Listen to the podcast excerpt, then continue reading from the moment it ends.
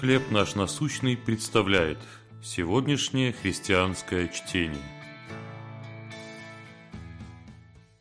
Божий работник. Бытие, 39 глава, 23 стих. Господь был с Иосифом, и во всем, что он делал, Господь давал успех.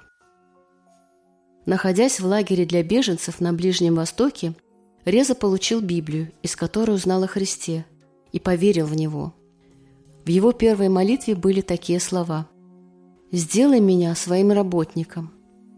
Когда молодой человек покинул лагерь, Бог ответил на эту молитву, послав ему работу в агентстве по оказанию помощи. Так Реза снова попал в лагерь, но теперь уже для того, чтобы служить людям, которых он знал и любил.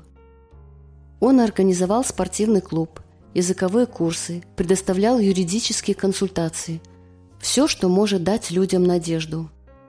Для него это были способы послужить и поделиться Божьей мудростью и любовью.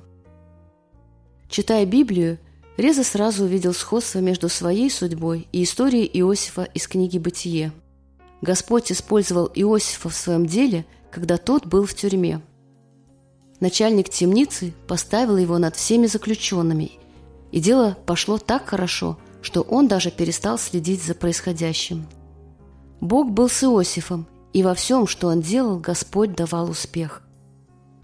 Бог обещает быть с теми, кто служит Ему. Независимо от того, что с нами происходит, оказываемся ли мы в тюрьмах, в прямом или переносном смысле, сталкиваемся с трудностями, вынужденным переселением или душевной болью, Он никогда не оставит нас. Как Он дал возможность Резе служить тем, кто находился в лагере – а Иосифу управлять тюрьме. Он сможет употребить и нас. Было ли в вашей жизни что-то похожее на то, что произошло с Иосифом и Резой? Как история Иосифа помогает нам больше полагаться на Бога? Спаситель Бог, Ты никогда не оставляешь меня даже в самых тяжелых обстоятельствах.